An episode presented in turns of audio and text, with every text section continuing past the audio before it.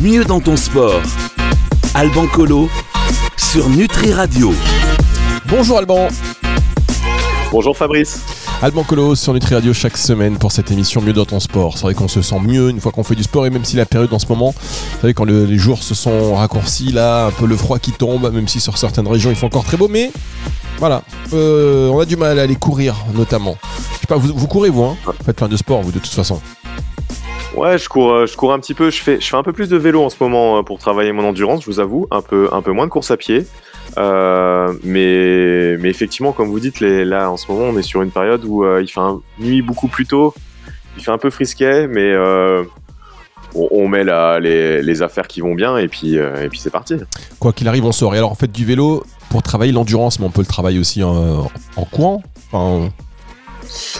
Oui, euh, c'est juste que je suis euh, un peu plus à l'aise en vélo et même de façon générale, euh, ça, per ça permet de d'être euh, un peu moins dans l'effort que sur la sur la course à pied. On va être tout de suite un peu plus sur des intensités cardiaques qui vont être un peu plus élevées que sur un vélo. Sur ah. un vélo, on va pouvoir vraiment plus un peu plus temporiser et, et travailler sa basse intensité, augmenter euh, son, son, réservoir, comme, comme on dit. Les, les anciens, ils disaient qu'il fallait fallait rouler, en, encaisser pas mal de, de bornes. Ouais, c'est un peu, c'est un peu le cas en, en vélo. Voilà. Et eh ben ça tombe bien, parce que cette euh, semaine nous allons parler de la course à pied, puisqu'on a euh, beaucoup d'auditeurs qui pratiquent ce fameux footing, cette fameuse course à pied. D'ailleurs, footing, jogging, course à pied, euh, c'est la même chose, on est d'accord?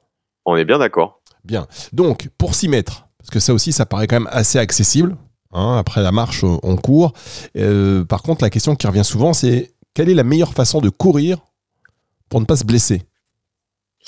Ouais, c'est vrai, c'est vrai, c'est une question qui va revenir très souvent. Il euh, n'y a pas de, formule miracle, mais euh, déjà dans un premier temps, euh, je suis désolé, on va commencer encore par, par, par une digression, mais c'est important.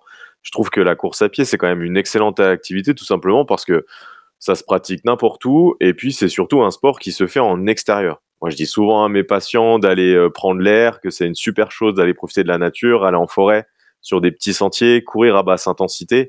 Donc euh, voilà, c'est quelque chose de, très simple à mettre en place et qui fait du bien aussi à la tête de sortir euh, en extérieur et profiter de la nature.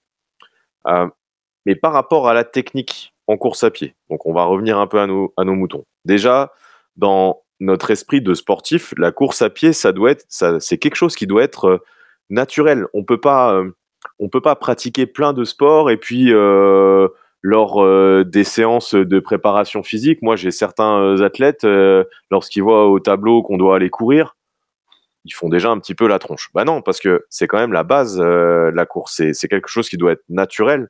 Dans la cour de récré, tous les enfants courent. Quelqu'un qui est sportif dans l'âme, pratiquant et qui me dit que je n'aime pas, qu'il qui n'aime pas courir, bah, j'ai toujours du mal un petit peu avec ça parce que il n'y a rien de plus naturel que de, marcher.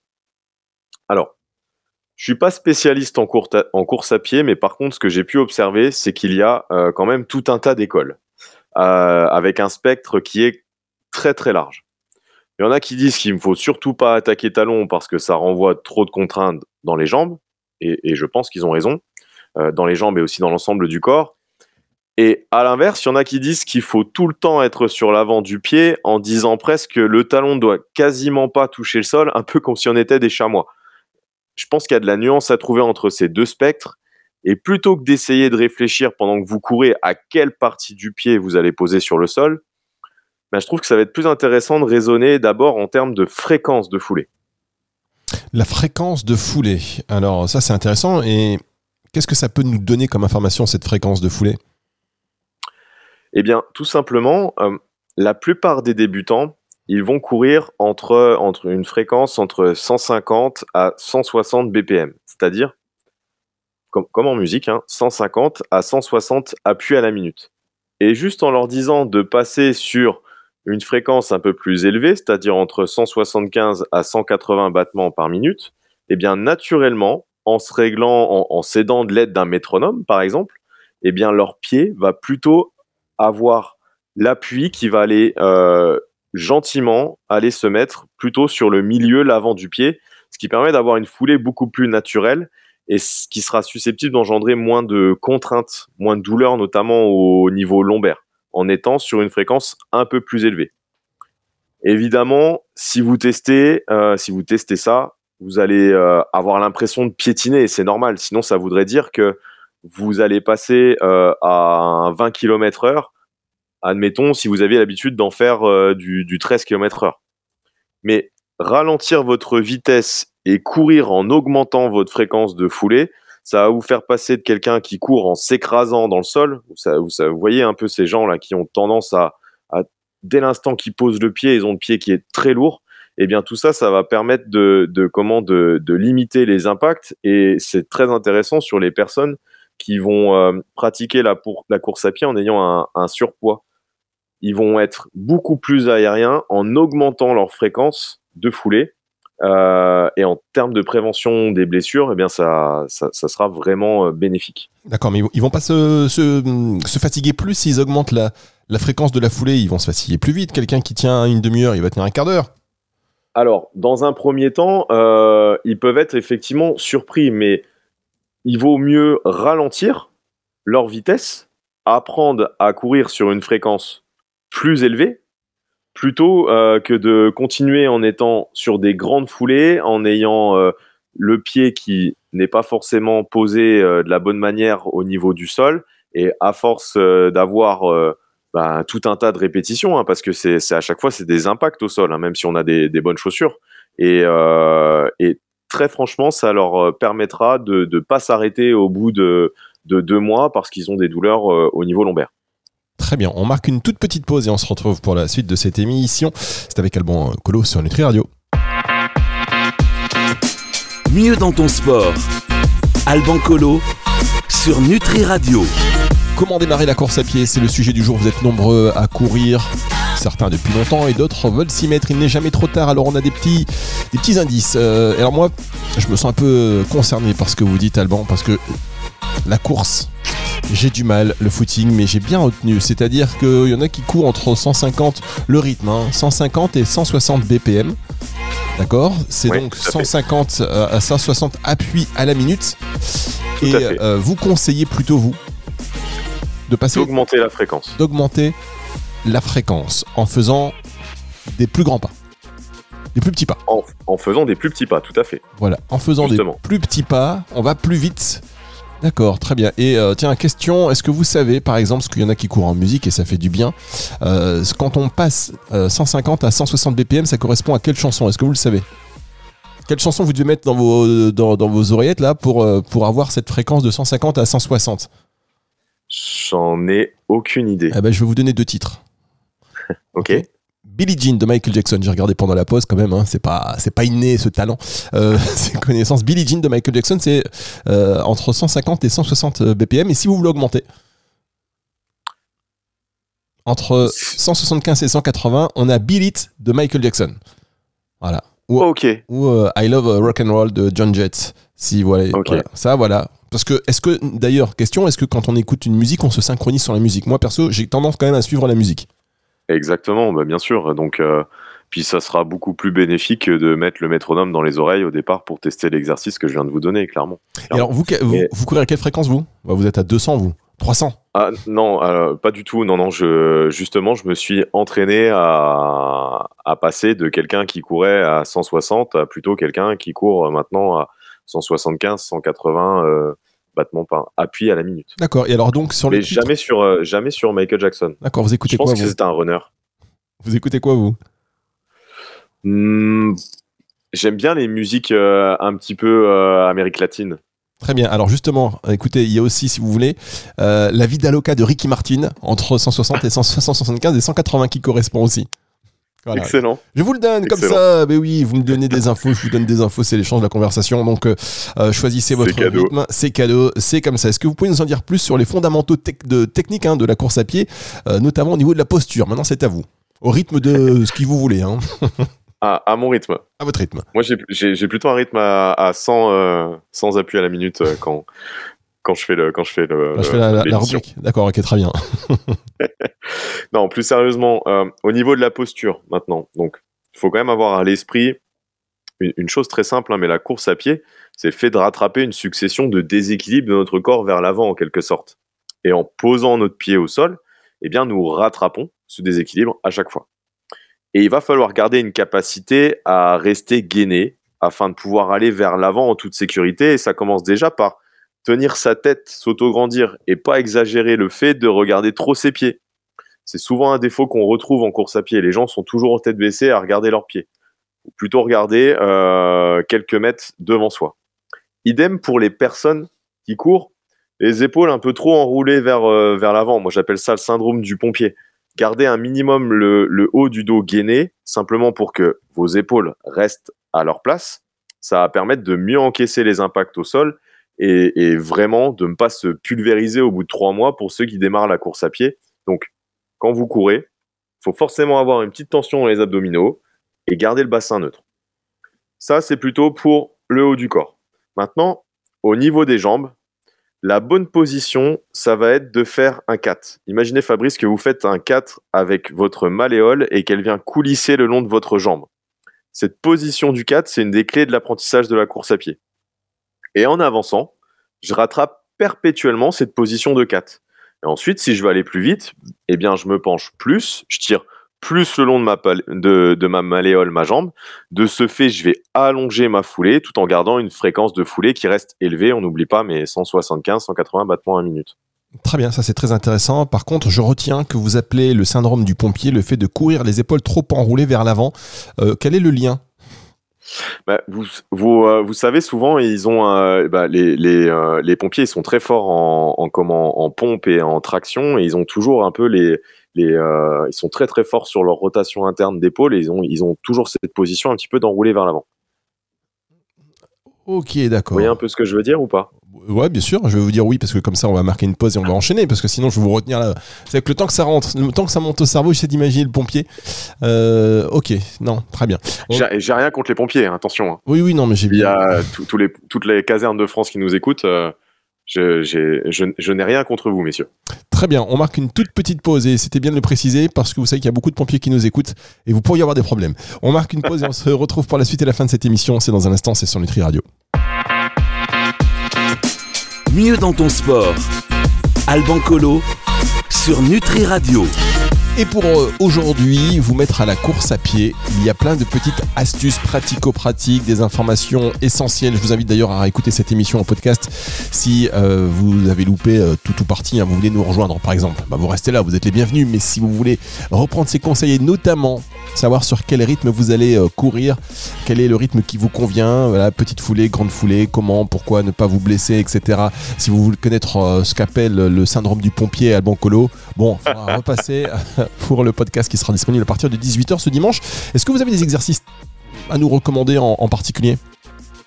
Euh, oui, alors c'est important quand on fait de la course à pied de faire du renforcement musculaire à côté. Hein.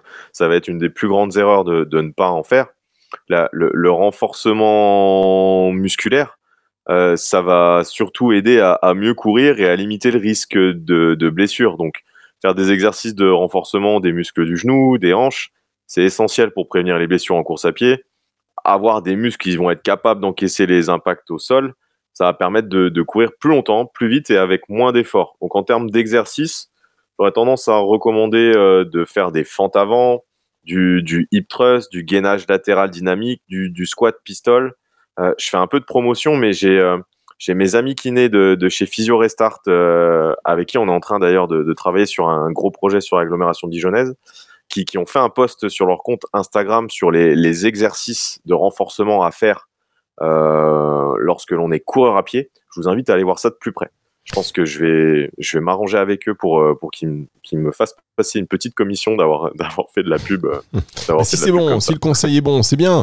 Euh, et en termes de nutrition, ça c'est aussi important avant un marathon par exemple, parce que on se met à courir comme ça pour le plaisir, et puis très vite les défis arrivent, parce qu'on se dit bah, pourquoi pas moi. Finalement, les histoires sont multiples hein, de celles qui disent ah oui à la base je ne courais jamais, puis boum d'un seul coup je cours sur les cinq continents. Donc je vous invite d'ailleurs à réécouter cette émission avec euh, Nathalie Simon, là, rendez-vous sur le plein de vitalité dans les podcasts. Émission extraordinaire.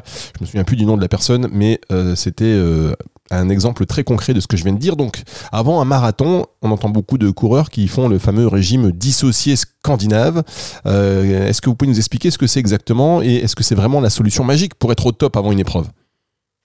Alors, pour la petite histoire, ce régime-là, ça a été créé du coup par des chercheurs scandinaves dans les années 60-70 pour des skieurs de fond, donc pas pour des coureurs déjà. Et ce régime, il consiste à, à, appliquer donc dans la semaine qui précède la course. Euh, le, but de ce régime, pardon, ça va être d'augmenter nos réserves en glycogène musculaire.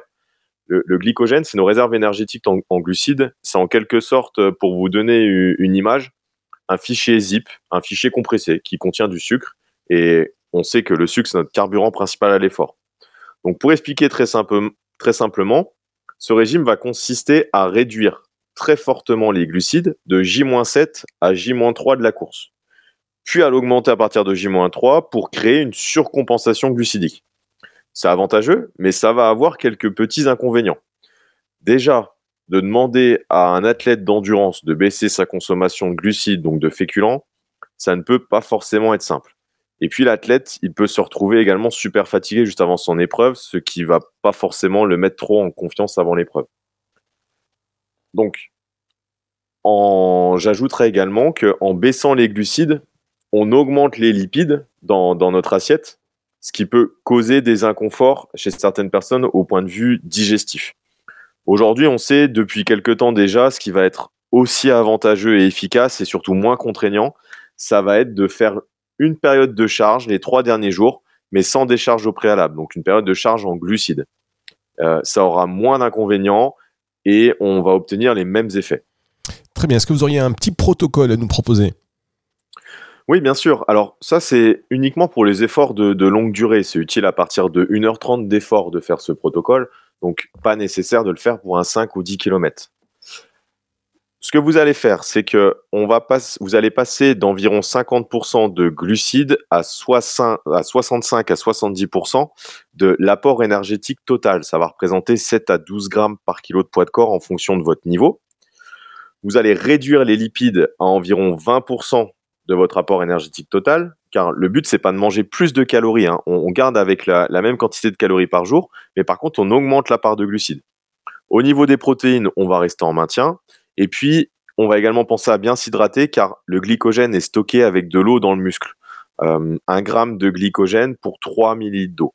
Donc concrètement, par rapport au pourcentage que je viens de vous donner, si vous ne comptez pas tout calculer ou peser, Concrètement, vous augmentez les féculents dans l'assiette, ou bien vous allez rajouter des desserts qui vont être plus riches en glucides, et puis vous allez diminuer les sources de gras, sans les supprimer, hein, mais vous allez un peu les diminuer. Donc diminuer l'huile, euh, tout ce qui va être viande, poisson gras, le fromage, les graines, l'avocat. Bien entendu, si vous faites les calculs, ça sera plus précis, mais c'est quand même moins pratique à mettre en place tout seul. Et pour ceux qui veulent faire les calculs, etc., ça vaut le coup d'être euh, accompagné. Et après l'entraînement, euh, est-ce qu'on doit prévoir quelque chose de particulier dans l'assiette? À part les merveilleux, les éclairs au chocolat, évidemment. bien entendu, bien entendu. Euh, donc, à part les éclairs en chocolat, je vous conseille d'avoir des protéines donc pour prévenir le catabolisme musculaire, d'avoir des féculents pour reconstituer les fameuses réserves en glycogène, et puis également des légumes pour lutter contre le stress oxydatif. Je vous invite à aller revoir la super émission que nous avons fait euh, ensemble avec, Fabrice sur le stress oxydatif où je parle euh, de tout ça. Et bien sûr, euh, vous pouvez ajouter un dessert que, que, vous aimez pour compléter votre repas. Moi, personnellement, j'aime bien faire les végétales sans sucre ajouté avec des flocons d'avoine ou de petites épautes, quelques noix du Brésil pour faire le plein de sélénium, un fruit coupé en petits morceaux, un carré de chocolat de votre choix avec un peu de miel. C'est gourmand, c'est cool et vous êtes prêt le lendemain à retourner à l'entraînement. Ça, euh, c'est noté. C'est vrai que c'est un peu. J'aime bien cette expression, c'est gourmand. Euh, ouais, c'est pas mal. Et euh, vous avez des options rapides aussi? Alors, en option rapide, qu'est-ce qu'on va pouvoir avoir Par exemple, omelette aux légumes? Vous faites revenir des légumes surgelés dans une poêle. vous ajoutez à ça votre omelette avec des champignons. Pendant que ça cuit, vous préparez du riz basmati ou des pâtes assaisonnées avec de l'huile. Et puis vous terminez avec le dessert que j'ai indiqué juste avant. Ça peut être une solution. Et puis également euh, mélanger des pâtes avec du thon, des tomates séchées, du concombre, de la crème de soja ou de l'huile de colza pour favoriser les apports en graisse polyinsaturée. Et, euh, et, tout ça, ça va permettre de faire en sorte que les membranes de nos globules rouges restent bien souples et puissent aller apporter l'oxygène dans, dans l'ensemble de, nos, des, de tous les petits vaisseaux, les petits capillaires de notre corps. Très bien, je vais vous mettre en lien avec Jenny, euh, pour des papilles qui pétillent. Vous allez changer vos, vos recettes. Euh, les pâtes au thon, Complètement. les pâtes au thon, je suis pas sûr qu'elles vous suivent, parce que le thon, euh, mais, dire c'est rempli de métaux lourds. Enfin, remplacer ça, vous allez remplacer ça par des sardines. Elle a bien raison. Elle a raison. Bon, Je allez. suis totalement d'accord avec elle. En tout Les cas, sardines, c'est la vie. Et oui, et, euh, les sardines, c'est la vie. Ça, on va pas se quitter là-dessus. On va juste reprendre quand même, euh, pour moi, l'information du jour. C'est que vous n'aimez pas ceux qui ne courent pas, vous ne comprenez pas ceux qui n'aiment pas courir. Et on va se dire, moi, je déteste courir, en vrai. Je, je vous le dis, Alban. C'est très compliqué. je me traîne, je m'enfonce dans le béton, là, ça m'énerve. Je me traîne mon comme une âme en peine. Et Pourtant, la première chose que l'on apprend à, à, à faire euh, au tout début de notre vie, c'est de, marcher.